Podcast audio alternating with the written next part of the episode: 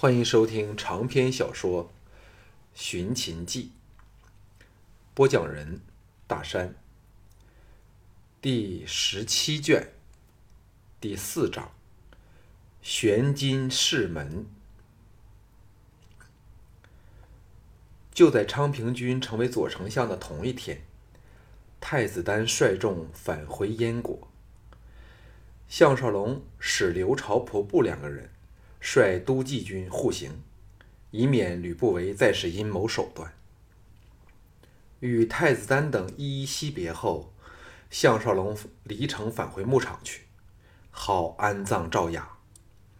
由于家有丧事，所以伊礼没有参加陆公的葬礼。到诸事办妥，已是十天之后。小潘三次派人来催他回城。项少龙此时逐渐从悲痛中恢复过来，决定了明早回城。这天自黄昏开始，一直下着大雪。项少龙携季嫣然拜祭过赵雅后，并肩回家。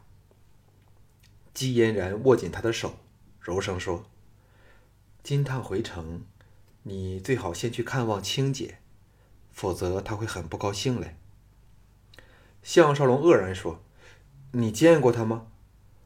季嫣然点头道：“见过了，他也知道雅夫人去世的事儿，否则也不肯原谅你了。”项少龙苦恼地说：“你不是说过要我不可碰你亲姐吗？为何现在又好像鼓励我去找她呢？”季嫣然悠悠叹道。或者是因为出于我对他的敬爱吧，我看他对你是越来越没有自制力了，否则就不会在你回来后的第二天，就屈尊降贵前来找你。表面他当然说的像只是来找我，可是当知道你去参加了朝会，他整个人立即变得无精打采。哎，我也不知怎么说才好了。此时。刚跨进后院，人影一闪，单柔拦在了两人身前。两个人吓得放开了紧牵着的手。单柔伸手拧了一下季嫣然的脸蛋儿，露出了迷人的笑容，说：“美人儿，本姑娘要见你的夫君大人一会儿呢。”季嫣然想不到会被单柔捉弄，又好气又好笑，嗔道。借便借吧，我季嫣然稀罕他吗？娇笑着去了。单柔主动拉起项少龙的手，到了园内的亭子里，转身抱紧了他，叹了一口气说：“项少龙，我要走了。”项少龙失声说：“什么？”单柔推开了他，扭转娇躯，微嗔道。说的这么清楚，你还听不到吗？我要走了。项少龙移前箍着他的小蛮腰，沉声说：“柔大姐要到哪里去？”单柔叹了一口气，摇头说：“不要问好吗？总之我明天就要返回齐国去，或者将来某一天会再来找你也说不定。”项少龙想起在楚国时他说过的话。当时，他曾，他虽曾于事后半真半假的否认过，但照现在的情况看来，说不定会是真的。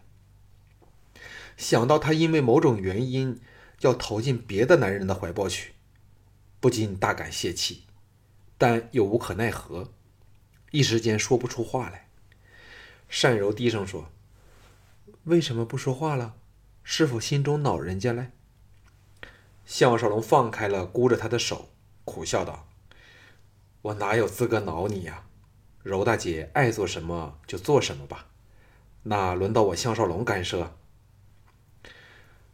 单柔旋风般的别过身来，双手缠上他的脖子，秀眸射出了深刻的感情，以前所未有的温柔说：“让智智代表我单柔伺候你好了。”但今晚，我单柔都属于你项少龙一人的。只听你的差遣和吩咐，同时，也要你记着，单柔永远都忘不了项少龙。只恨单柔曾对别人许下诺言，细节其实早告诉你了。项少龙望向庭外漫天飘舞的白雪，想起了苦命的赵雅，心中的痛苦掩盖了对善柔离开。而生出的怨愤，点头说：“我明白了，柔姐，放心的去做你想做的事吧。人生总不会事事如意，我项少龙只好认命了。”善柔一言不发，伏入他怀里，终被项少龙破天荒首次看到了，在他美眸内滚动的泪光。一晨醒来时，单柔已经悄然去了。项少龙硬逼自己抛开对他的思念，起身练剑。季嫣然兴致勃勃地取枪来与他对拆，吴廷芳、田真姐妹和向宝儿都在旁鼓掌喝彩，乐也融融。季才女的枪法确实了得，施展开来，任项少龙尽展浑身解数。仍无法攻入他的枪势里，收剑笑道：“本小子甘拜下风了。幸好我还有别人欠我的飞龙枪，待我这两天到醉风楼向五福讨回来，再向才女领教。”季嫣然横枪笑道：“家有家规，你若想为妻，你若想为妻陪你度夜。”必须击掉人家手上之枪才行。廷芳就是见证人。吴廷芳等拍手叫好，一副唯恐天下不乱的样子。项少龙不怀好意的笑道：“若季才女自问抵挡得住为夫的挑情手段，就尽管的夸下海口吧。”季嫣然霞烧玉颊，大臣说。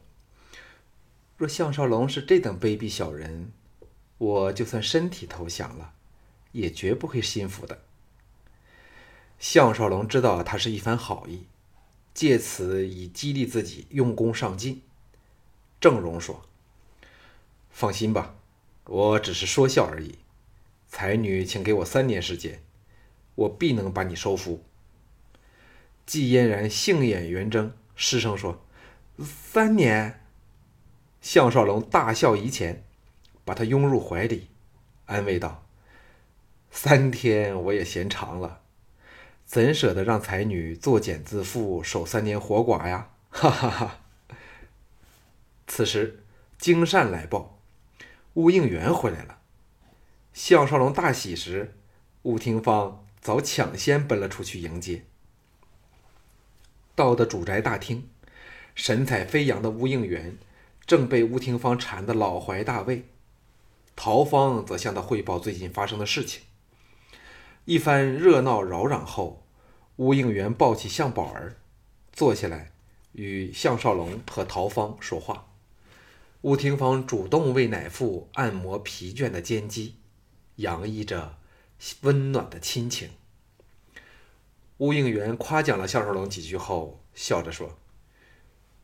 我今趟远赴北疆，看过了乌卓所捡的地方，果然是风水福地，人间胜境，水草肥茂。现在乌卓建起了一个大牧场，又招纳了一些被匈奴人欺压的弱弱小民族归来，声势大壮，但也更需多些人手调配，否则恐怕应付不了匈奴人。项少龙说。我正有此意，因为王翦很快会被调会被调回咸阳，如果没有了他的支援，一切都要靠我们自己了。吴应元说：“我和小卓商量过，最少要调两千人给他才行，有问题吗？”项少龙说：“绝没有问题，就这么决定好了。”吴应元放下心事，转向陶芳说：“陶公。”你负责安排一下，我想把巫族的人逐步撤离秦境，那里却是最好的安居之所。我们以后不用看别人的脸色做人了。三个人又商量了些细节后，项少龙这才携朱女和铁卫返回咸阳去了。回城后，项少龙第一件事就是入宫见小盘。小盘见是项少龙到，大喜，如常在书斋见他。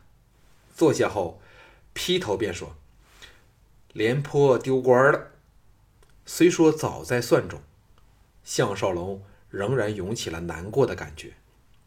赵国从此就是郭开和庞暖的天下了，只不知李牧的命运又是如何呢？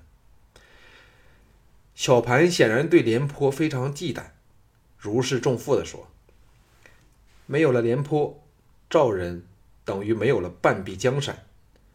若连李牧都被赶走了，赵人也完了。”项少龙知道他对赵人怨恨至深，对此自己也难以改变。沉声说：“赵人杀了廉颇吗？”小盘淡然说：“廉颇老谋深算，一见事色不对，立即率族人逃往大梁去了。听说他被气病了，嗨，他实在太老了，再无复当年之勇了。”项少龙听得心情沉重。